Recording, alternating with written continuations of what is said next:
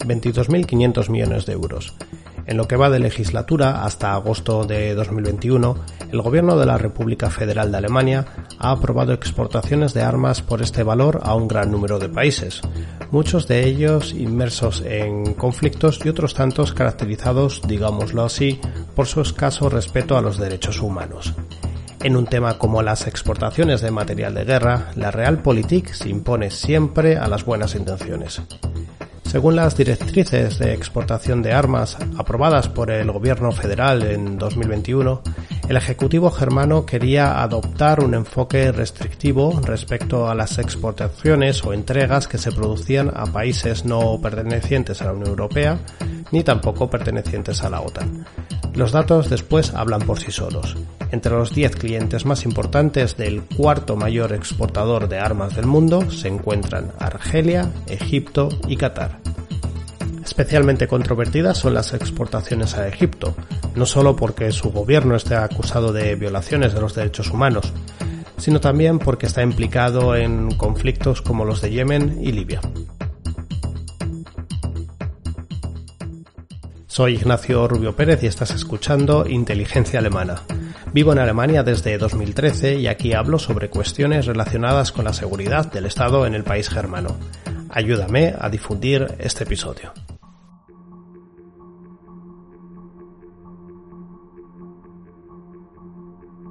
¿Por qué conocemos las cifras de exportaciones de armamento durante toda esta legislatura desde este pasado mes de agosto? Todo se debe a la pregunta presentada por el grupo parlamentario de Die de la izquierda al ministro de Economía. Y de ella han salido las siguientes cifras e informaciones muy interesantes. Los principales receptores de armas Made in Germany fueron dos países de la OTAN, el primero, Hungría, quien ha adquirido a Alemania material por valor de 2.700 millones de euros. A Hungría le sigue Estados Unidos, con casi 2.400 millones de euros en el periodo 2017-2021. Pero, ¿cómo es posible que un país tan pequeño, que no está inmerso en conflictos calientes en su territorio, se haya convertido en el principal cliente de la industria armamentística germana? Más aún, ¿no resulta extraño esa buena sintonía entre el Berlín y la Hungría de Víctor Orbán, quien ha sido criticado en numerosas ocasiones por su giro conservador con tintes autoritarios. Como comentaba al principio de este episodio, en el tema armamentístico, al final se impone la realpolitik a las buenas intenciones. Entre el material adquirido por Hungría en los últimos años, de acuerdo a la información de la que dispongo del año 2017, se encuentran 44 carros de combate Leopard, 22 obuses autopropulsados, helicópteros de combate y un nuevo sistema de defensa aérea SAMOK de Airbus.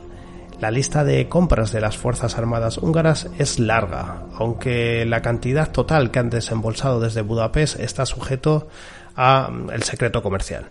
Los expertos aún así valoran que la compra de tanques exclusivamente, o mejor dicho, de carros de combate, se sitúa en unos mil millones de euros. Pero ¿por qué esta voracidad?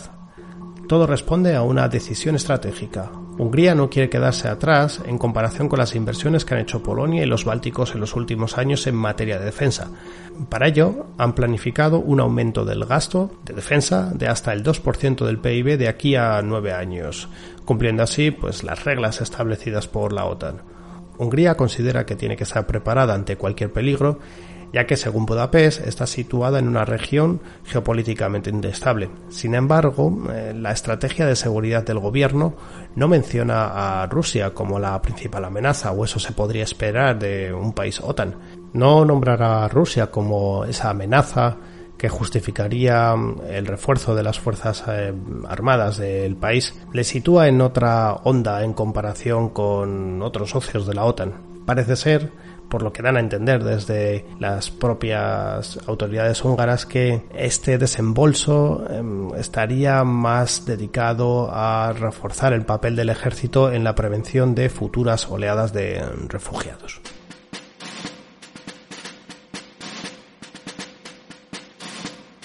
Volvamos a las exportaciones de las armamentísticas alemanas. Los terceros países que no son ni OTAN ni son de la Unión Europea y que más armamento han adquirido a Alemania son Argelia con 2.000 millones de euros en la última legislatura, Egipto con 1.880 millones de euros y Qatar con unos 720 millones. Comencemos por Argelia, cuyo conflicto frío con Marruecos es más que palpable, recordemos de hecho la reciente ruptura de relaciones entre Argel y Rabat en agosto de 2021, se coloca en el ranking de clientes del gobierno alemán.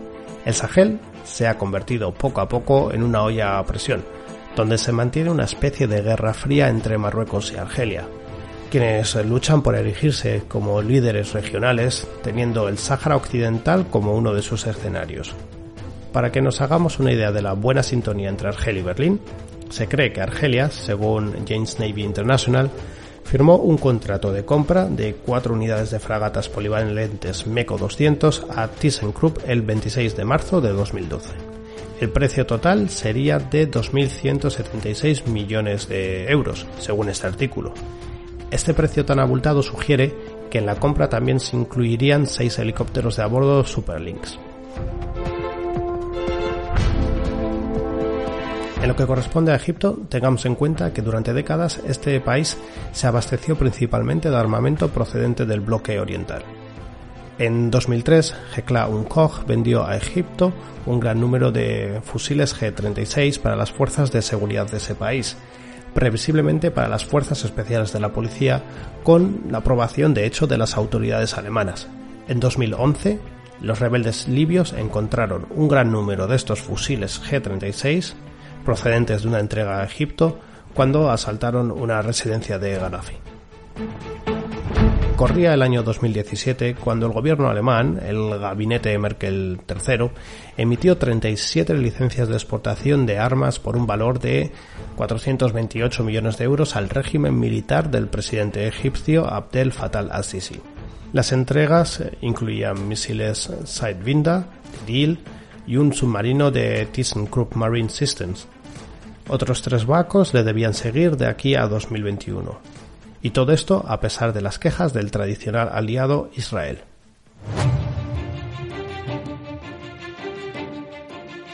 Hasta 2012 las licencias de exportación de armas a Qatar eran como máximo de decenas de millones de euros al año, pero en 2013 cambió totalmente la historia. República Federal firmó con el Emirato lo que el seminario Zeit calificó como uno de los mayores acuerdos de armas de la historia reciente de Alemania.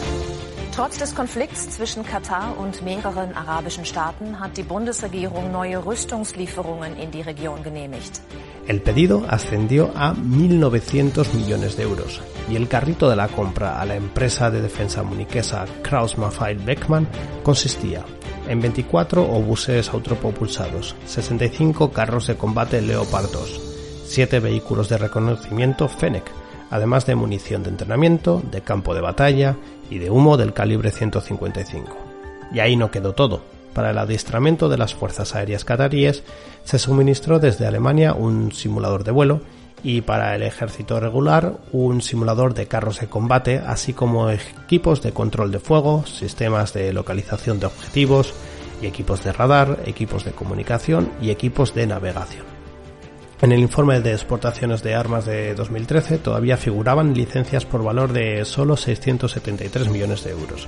En el informe de exportaciones de armas de 2013 todavía figuraban licencias por valor de solo 673 millones de euros. El valor de las exportaciones reales de armas de guerra, incluida la exportación de 10 Leopard 2 y 5 buses autopropulsados 2000, fue de 291 millones de euros. Este envío de carros de combate, la primera parte del acuerdo ya cerrado en 2013, se aprobó a pesar de la preocupación por la participación de Qatar en la guerra del Yemen. Se rechazó la paralización del envío de cuatro carros de combate Leopard 2 y tres obuses autopropulsados ya que el ministerio responsable temía reclamaciones por daños y perjuicios por parte del fabricante.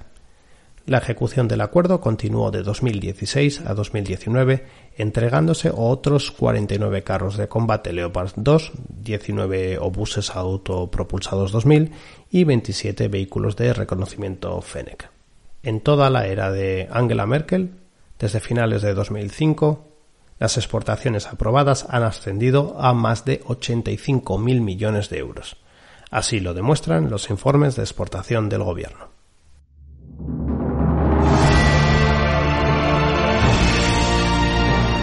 ¿Qué vende Alemania y cuáles son las principales empresas armamentísticas?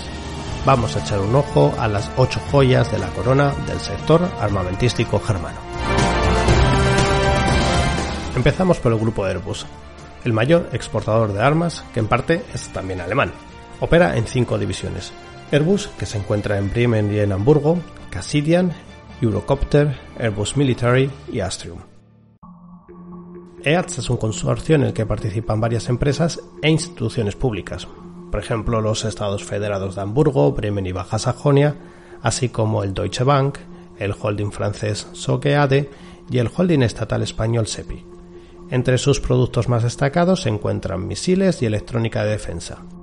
Por su parte, la división Eurocopter produce helicópteros para uso civil y militar, por ejemplo, los helicópteros de combate Tigre y el helicóptero 90 de la OTAN, el NH-90.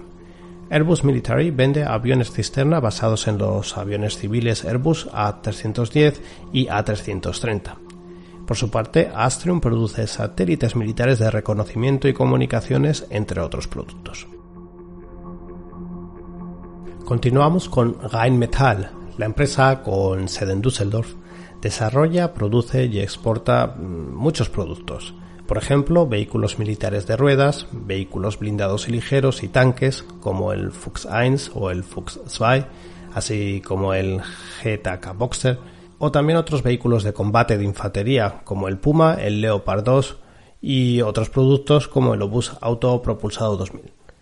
La ametralladora MG3 es también otro de esos productos que produce desde hace décadas. La empresa también suministra a la Bundeswehr, es decir, al ejército alemán, munición de diferentes tipos, como la utilizada en la guerra de Afganistán. Otra empresa alemana que se dedica a la exportación de armas es Deal Defense, de Baden-Württemberg, que pertenece en un 45% al grupo francés Thales, la empresa desarrolla y exporta misiles, motores para cohetes y espoletas. Continuamos con Kraus Maffei Beckmann, que es una empresa privada cuyos principales accionistas son las familias Bode y von Braun-Bergens.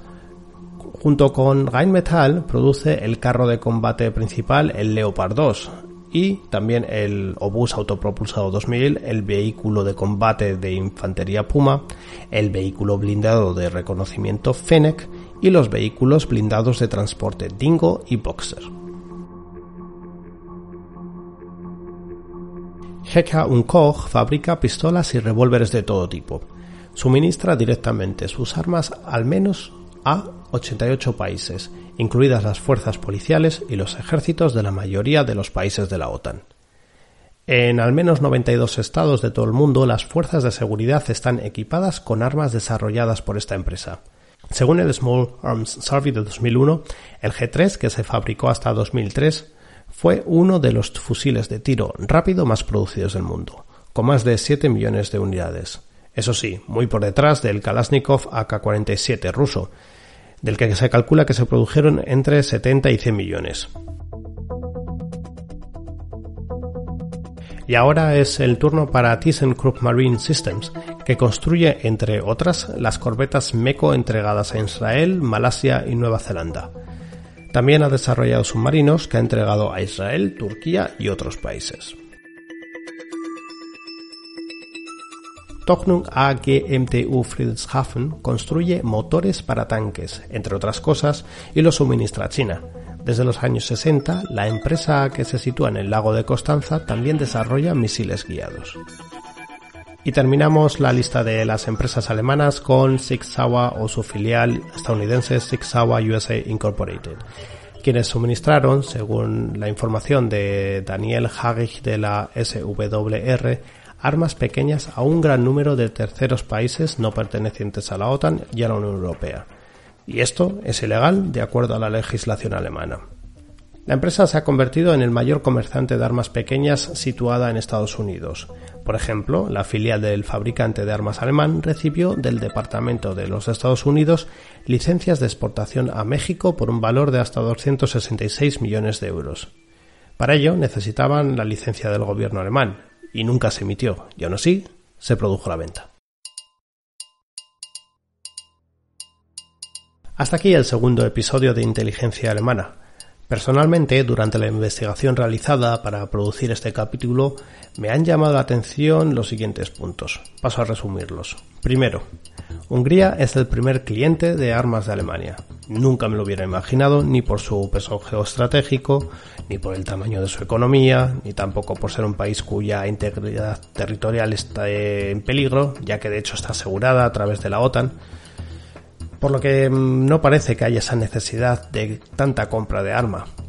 Recordemos que Hungría pertenece a la OTAN desde el año 1999, cuando se unió a la Alianza Atlántica con la República Checa y Polonia. El segundo aspecto que más me ha llamado la atención ha sido la escalada armamentística de Argelia y la lucha por la hegemonía en el Sahel frente a Marruecos. Si queréis tener más información al respecto de este conflicto frío, os recomiendo un vídeo muy interesante de Rafael González en su canal de YouTube Historia Geopolítica. Y por último, ese tercer aspecto que ha llamado especialmente mi atención ha sido el intento formal por parte de las autoridades alemanas por establecer ciertos valores éticos en la exportación de armamento a terceros países no pertenecientes a la OTAN o a la Unión Europea. Pero en estos casos, echa la regla, echa la trampa. Y al final, muchas armas alemanas siguen llegando a regímenes con graves déficits eh, democráticos o a mm, países en los que hay conflictos calientes. Os espero en próximos episodios de Inteligencia Alemana. Búscame en Twitter, arroba inteligencia barra baja al o a través de la página web inteligenciaalemana.com. Hasta pronto.